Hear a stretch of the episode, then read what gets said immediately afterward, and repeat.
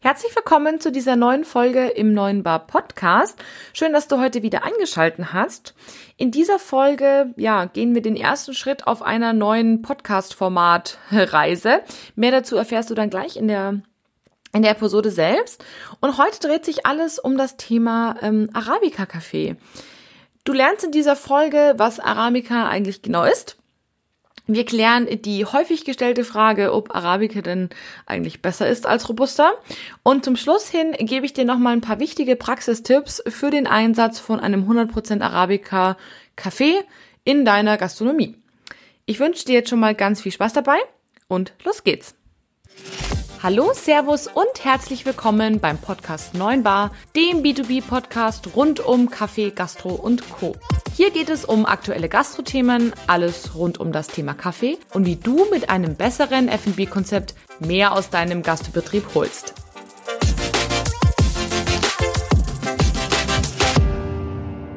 Hallo und herzlich willkommen zu einer neuen Folge im neuen Bar Podcast. Mein Name ist Kathi Rittinger. Ich bin Kaffeemaschinen-Expertin für die Gastronomie und heute nehme ich euch auf eine neue Reise mit. Und zwar die Reise durch die Kaffeewelt anhand des Kaffee-ABCs. Auf dieser Reise spreche ich mit euch über allerlei Wichtiges und Lustiges und zwar 26 Mal. Also jeden Buchstaben widme ich quasi ein Thema. Die Folgen werden kurzweilig und trotzdem informativ. Und ja, solltet ihr euch einen bestimmten Begriff, also einen Buchstaben wünschen, dann lasst es mich super gerne wissen. Ich würde sagen, wir legen los.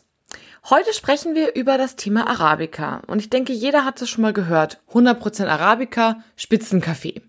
Klingt doch erstmal gut, oder? Meine Meinung dazu, lasst euch hier auf keinen Fall aufs Glatteis führen. Mehr dazu später. Lasst uns kurz zur Agenda kommen. Wir sprechen darüber, was Arabica eigentlich ist, ob Arabica wirklich besser ist als Canephora und was, auf was ihr in der Praxis beim Einsatz von einem 100% Arabica beachten solltet. Kommen wir gleich zum ersten Punkt. Was ist eigentlich Arabica? Wenn man es jetzt mal ganz einfach sagt, dann ist es im Endeffekt nur eine Pflanzenart der Gattung Kaffee. Wer sich jetzt denkt, hä, was? Denkt mal an Äpfel und Birnen. Beides sind im Endeffekt Bäume aus der Gattung Fruchtbaum. Und so ist es eben auch mit Arabica. Im Endeffekt ist Arabica einfach eine Kaffeeart. Wenn man sich jetzt den weltweiten Anbau von Kaffee anschaut, ich meine, das ist ja keine ganz kleine Menge, dann macht Arabica tatsächlich den größten Anteil aus. Also an allen quasi gepflanzten Bäumchen oder Sträuchern eher macht Arabica mit knapp 60 bis 70 Prozent den größten Anteil aus. Und das klingt jetzt erstmal eigentlich, finde ich, gar nicht so exklusiv, ne? Neben dem Arabica gibt es tatsächlich noch weitere Sorten. Das vielleicht noch zur Info. Also der Arabica ist dann nicht mit nur einer weiteren Sorte vertreten, auch wenn man das häufig so, so hört. Es gibt noch den ähm, Coffea canifora. Das ist dann quasi neben dem Coffea Arabica so das größere zweite Pendant.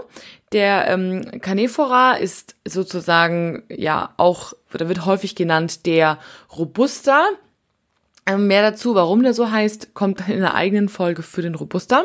Und es gibt tatsächlich noch weitere Sorten, also es noch so ein paar kleine, die aber im Weltanbau tatsächlich ja fast keine Rolle spielen. Also man trifft eigentlich häufig auf eben den Coffea arabica, also eben den Arabica und den Coffea canephora, das eben, der eben häufig umgangssprachlich Robusta genannt wird.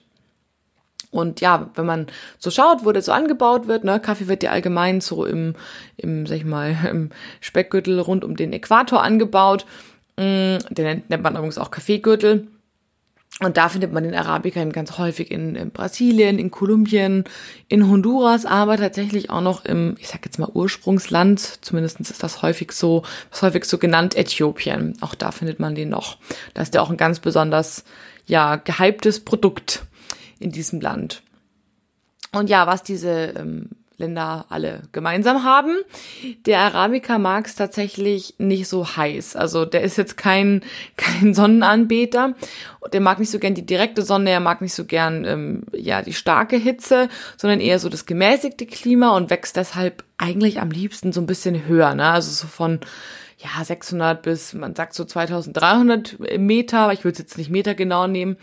Und da hat er nämlich genau das Klima, was er eigentlich braucht. Und der Robusta spannenderweise, wenn man ganz kurz einmal den Vergleich zieht, weil das brauchen wir später noch, der ist äh, relativ entspannt. Der wächst eigentlich gefühlt überall. Der kann auch direkte Sonne und Hitze gut ab. Also der wächst auch sozusagen im Tal. Da kann man sich auch so eine kleine Eselsbrücke merken. Der Robusta ist robust und deswegen hält der sozusagen die direkte Sonne aus. Genau, und das ist eben nichts für den Arabica. Der mag es eher milder und wächst deshalb eben nur auf dem Berg. Wenn man sich jetzt mal die Bohne selbst anschaut, man weggeht eben von der Pflanze.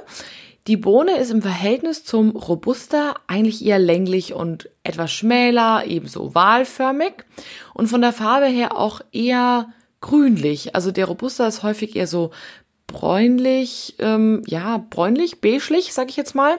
Und der Arabica ist eher grünlich. Und der zweite wirklich große Unterschied oder der dritte Unterschied von der Bohne, wenn man sich die mal im Vergleich anschaut, dann kann man sehen, dass der Robusta einen sehr geraden Schnitt in der Mitte hat, also so einen richtig straighten Cut. Und der, ähm, ja, der Arabica ist eher so ein bisschen geschwungen, also sieht eher so ein bisschen aus wie ein S. Und dadurch kann man eben die beiden Bohnen ja ganz gut unterscheiden.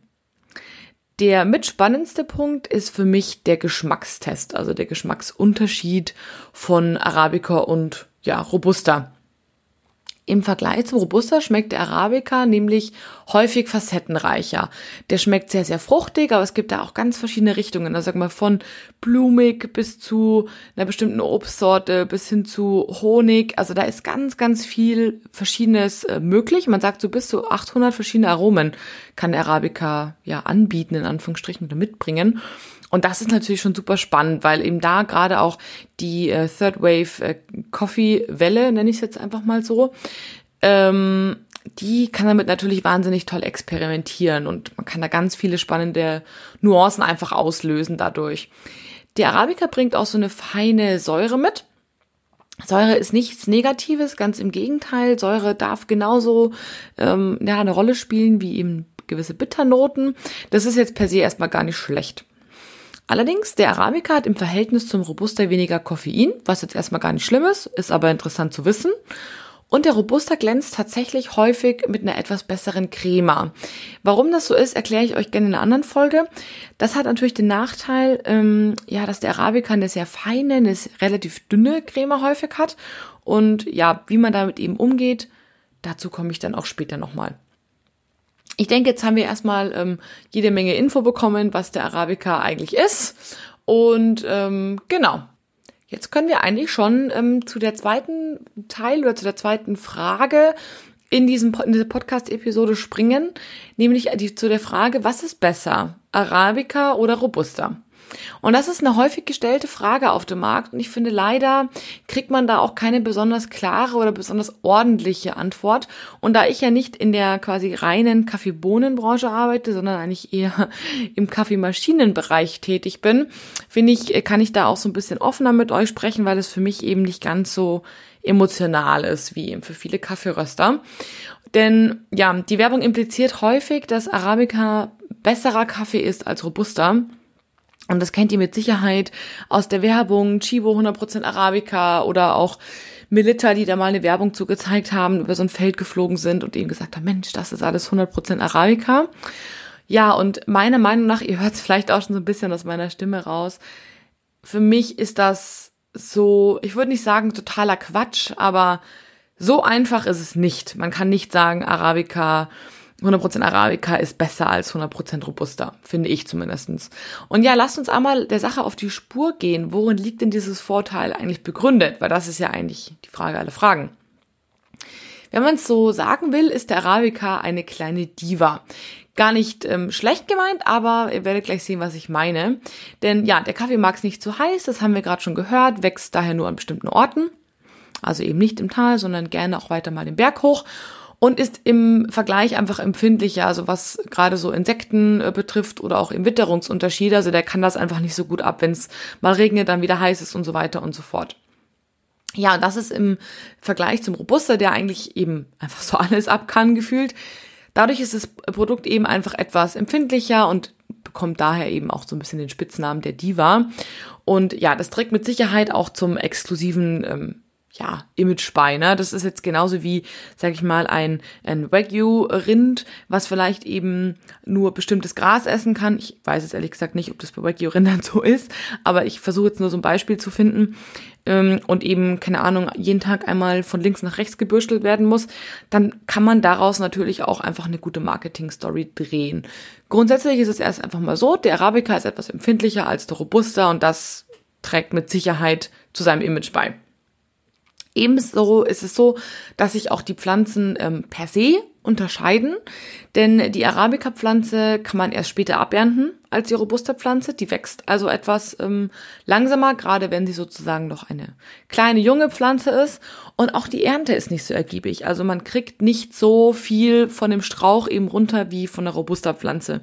Und da finde ich den Vergleich mit einem Wein ganz gut. Es gibt ja auch verschiedene Weinqualitäten. Und in der höchsten Weinqualität oder in der zweithöchsten, glaube ich, ist es so, dass die, ähm, die Weinbeeren sozusagen, also die, die ähm, Trauben, da stark ausgedünnt werden. Das heißt, es bleiben nur noch weniger Trauben über an dem Strauch, die dann eben die volle Energie der Pflanze bekommen und auch deshalb sozusagen ähm, dann in eine höhere Qualitätskategorie fallen als eben die Weinpflanze, wo man eben alle Kirschen, äh, Kirschen sage ich schon, Beeren äh, runternimmt, Trauben.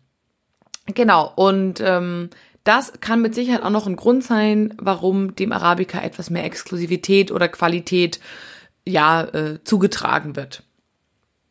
Und ja, auch die Ernte spielt eine Rolle. Also gerade im Flachlandbereich, wo eben hauptsächlich Robuster wächst, wird häufig maschinell geerntet. Das heißt, man fährt mit so einer relativ großen Erntemaschine einmal da durch und ja, Fazit, in kürzerer Zeit wird halt eine größere Menge an Kaffee geerntet. Und dabei kommt eben auch ähm, mal eine Kirsche mit, die nicht so äh, reif ist, sag ich mal, und eben eine, die besonders reif ist. Und das ist natürlich ja, sag ich mal, klar, deutlich schneller, deutlich effizienter und ertragreicher, aber eben von der Qualität auch häufig eben, ja, wie soll ich sagen, wird damit häufig nicht so gute Ergebnisse erzielt. Man kann nachher noch was wettmachen natürlich, indem man die unreifen Kirschen wieder aussortiert. Aber da kann man natürlich auch gerade beim Robusta einfach tricksen und ja minderwertigere Qualität im Endeffekt leichter, ja, leichter ernten, sag ich mal so. Genau. Und beim Arabica ist es eben ein bisschen anders. In Arabica wächst der relativ hoch, also bis zu 2300 Meter. Kurzer Vergleich, die Zugspitze liegt bei 2900 Meter, also das ist schon relativ weit oben, wo der Arabica wächst.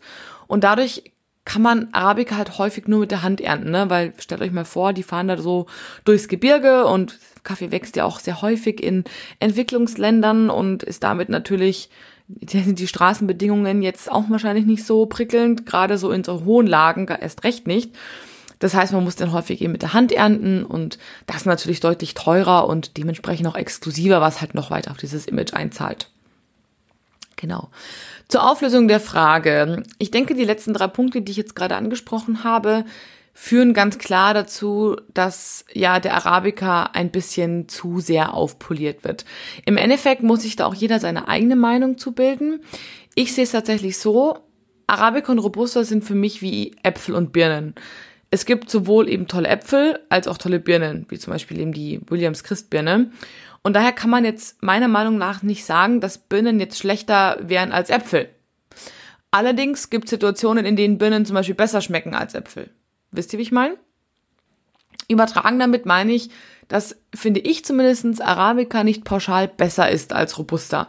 Es gibt tatsächlich genauso Edelrobusta und in vielen Espresso-Mischungen, gerade den italienischen, ist Robusta auch einfach nicht wegzudenken. Leider wird mit billigen Robusta allerdings häufig getrickst. Ich habe es ja gerade schon erwähnt. Ähm, dass halt da eben durch die Ernte oder auch eben dadurch, dass der halt einfach im Tal wächst und ergiebiger ist, kann man halt größere Mengen davon einfacher bekommen. Und das ist natürlich einfach billiger und deshalb ja, wird damit häufig getrickst und das bringt natürlich Robusta einen absolut schlechten Ruf auch einfach bei. Die Minderwertigkeit gibt's aber definitiv beim Arabica auch. Hier lohnt sich also definitiv hinschauen. Last but not least, ich würde sagen, sowohl Robusta als auch Arabica haben ganz, ganz tolle Seiten, die ich überhaupt nicht missen möchte. Und ich finde, für jede Situation Und ähm, ja, für jeden Geschmack gibt's da einfach die richtige Antwort, sowohl als dem Arabica-Lager als auch aus dem Robusta-Lager. Genau, deswegen beides hat für mich seinen Reiz. Ich würde es nur nicht so ganz stark und streng betrachten, dass nur die eine Kaffeesorte was wert ist und die andere so nach dem Motto kann gar nichts. Kommen wir zum letzten Teil dieser Podcast-Episode. Und zwar, was ist zu beachten, wenn man Arabica in der Praxis, also im Coffeeshop, in der Gastronomie einsetzt? Mir ist eins aufgefallen. Wenn in der Praxis 100% Arabica, vor allem im Espresso-Bereich eingesetzt wird, wird er häufig, häufig falsch behandelt und schmeckt dann tatsächlich einfach nicht so facettenreich, wie es könnte, sondern häufig nur einfach ziemlich sauer. Ja, und das muss eigentlich gar nicht sein. Deswegen habe ich jetzt drei Tipps für euch äh, mitgebracht, also konkrete Kaffeetipps, auf die ihr mal ein bisschen schauen könnt, um das Beste aus eurem Arabica rauszuholen. Punkt Nummer eins, schaut besonders genau auf eure Mühleneinstellung. Denn eine schlecht eingestellte Mühle, die zum Beispiel eben mit einer zu schnellen Laufzeit des Espressos daherkommt, die wirkt sich übler beim Arabica aus als beim Robusta. Beim Robusta habe ich festgestellt, dass der dennoch häufig mit einem okay, ziemlich okay Geschmack daherkommt und auch die Crema noch häufig ziemlich gut aussieht. Der Arabica ist da allerdings nicht ganz so nachgiebig. Das heißt, die Crema wird relativ schnell futsch sein und die Säure ist häufig dann sehr dominant. Ja, und Arabica verzeiht eben daher tendenziell eher weniger Fehler. Mm, deswegen neben der Mühle auch auf das Tempen achten, weil da könnt ihr auch noch mal häufig einiges wettmachen. Das ist bisschen Punkt eins. Punkt Nummer zwei, prüft auch eure Brühtemperatur genau und schaut, ob diese zum Arabica passt und ob euch der Kaffee so wirklich schmeckt. Uns ist aufgefallen, dass der Arabica tatsächlich im Vergleich zum Robusta sehr, sehr gut mit hohen Brühtemperaturen klarkommt. Also gerne mal über 90 Grad, so 90 bis 95 Grad haben wir mal ausgetestet. Und da haben wir festgestellt, dass wir dem Arabica häufig diese unangenehmen Säurespitzen nehmen können sodass eben dann die feine und die milde Säure übergeblieben ist und eben das Aroma deutlich äh, ja, besser hervorgetreten ist. Also diese feinen Fruchtnoten oder Honignoten, je nachdem Nuss auch ganz gerne mal, mm, die kamen dadurch viel besser hervor, weil eben die Säure nicht ganz so dominant war. Brühtemperaturen von eben unter 90 Grad, also gerade so 86 oder so, haben sich da häufig sehr, sehr negativ ausgewirkt. Und da hat man dann eben so sehr, eine sehr dominante Säure, die eben viele Leute nicht mögen. Und da kann sich eben tatsächlich eine sehr gute Siebträgermaschine auszahlen, die entweder mit einem Multiboiler-System arbeitet oder eben eine Dualboiler-Maschine, denn da kann man einfach die Temperaturen sehr gut und sehr einfach einstellen. Das ist für euch dann sehr bequem und die halten die Temperatur auch sehr konstant. Und das ist eben beim Arabica ja relativ wichtig. Da ist der Robusta definitiv verzeiht etwas mehr. Punkt Nummer drei, wenn ihr jetzt sagt, boah, ich würde gerne so einen Spezialitätencafé einführen, habt vielleicht eine kleine Rösterei bei euch, sag ich mal, im Ort oder so, und die rösten jetzt äh, ausschließlich 100% Arabica und ihr euch nicht so wirklich rantraut an, an dieses Pflänzchen, sag ich mal, da habe ich noch zwei Tipps für euch. Vielen Menschen ist 100% Arabica im Espresso häufig zu fruchtig oder auch zu sauer, ja, wie man umgangssprachlich sagt da sind wir einfach häufig noch diese italienischen Blends gewohnt, die irgendwann rübergeschwappt sind, ich glaube in den 70er Jahren oder so. Und da ist halt einfach Robusta häufig drin. Dadurch haben die meistens eine sehr, sehr ähnliche Geschmacksrichtung, also eher dieses kräftige, würzige ähm, mit viel Crema, so dass wir langsam den Gaumen der Leute auch erst umgewöhnen müssen, dass auch Espresso etwas anders schmecken kann und trotzdem gut ist. Ja, und für mich gibt's da zwei Optionen. Die erste Option ist, wählt einen eher mittel bis dunkel gerösteten Arabica aus und brüht den relativ heiß. Dadurch nehmt ihr dem Arabica dominante Säuren und ähm, verleiht ihm eben so diese feineren Fruchtnoten, aber eben nicht so dominant. Also der könnte es dadurch so ein kleines bisschen abmildern. Das ist mal die Variante Nummer eins. Variante Nummer zwei ist dann für, für ganz softe Einsteiger. Nehmt eure 100% Arabica einfach für den Kaffee Creme oder für den Filterkaffee. Denn spannenderweise mögen da viele Deutsche lieber einen 100% Arabica als einen robuster-lastigeren Kaffee, weil der eben dann häufig zu erdig wird und eben nicht mehr so mild und so zart. Ich hoffe, das ähm, ja, konnte euch helfen beim Praxiseinsatz des Arabicas. Kommen wir zum Fazit. Ich denke, ihr konntet heute viel über Arabica lernen und mitnehmen. Grundsätzlich gilt natürlich, man kann ohne Ende über das Thema sprechen und philosophieren. Ich hoffe, ich habe es für euch knapp genug zusammengefasst. Nochmal ein kleines äh, Fazit hinterhergeschoben. Ja, der Arabica ist eine kleine Diva, sowohl im Anbau als auch bei der Ernte, als auch bei der Behandlung nachher bei euch im Café. Als Wiedergutmachung in Anführungsstrichen glänzt der Arabica allerdings im Vergleich zum Robusta mit ganz, ganz tollen, spannenden Facetten und Aromen, die eben ansonsten so kein, kaum ein Kaffee bieten kann. Dennoch haben sowohl Arabica als auch Robusta-Bohnen meiner Meinung nach einen ganz, ganz festen und verdienten Platz im Kaffeeregal. Und dem Robusta pauschal als schlechter zu bezeichnen, das sehe ich so nicht. Wichtig ist einfach, auf gute Qualität zu achten, aber das gilt für mich immer für den Arabica als auch für den Robusta. In der Praxis kann der Arabica absolut glänzen braucht aber ein bisschen Fingerspitzengefühl und vielleicht auch einen Ticken Erfahrung und Experimente, ähm, Experimente, damit er sich eben quasi in voller Blüte zeigen kann. Das war's mit der Folge zum Arabica. Ich hoffe, sie hat euch gefallen. Gebt mir gerne Feedback. Und falls ihr eben noch Wünsche habt im, über die anderen Buchstaben, dass ich da eben spezielle Themen klären soll, dann lasst es mich gerne wissen. Wer sich jetzt schon fragt, wann der Robusta kommt, der Robusta kommt tatsächlich dann unter C wie ähm, Caffea Canifora. Und ja, da könnt ihr euch schon mal über eine Folge über den Robusta freuen. Macht's ganz gut und bis bald. Ciao!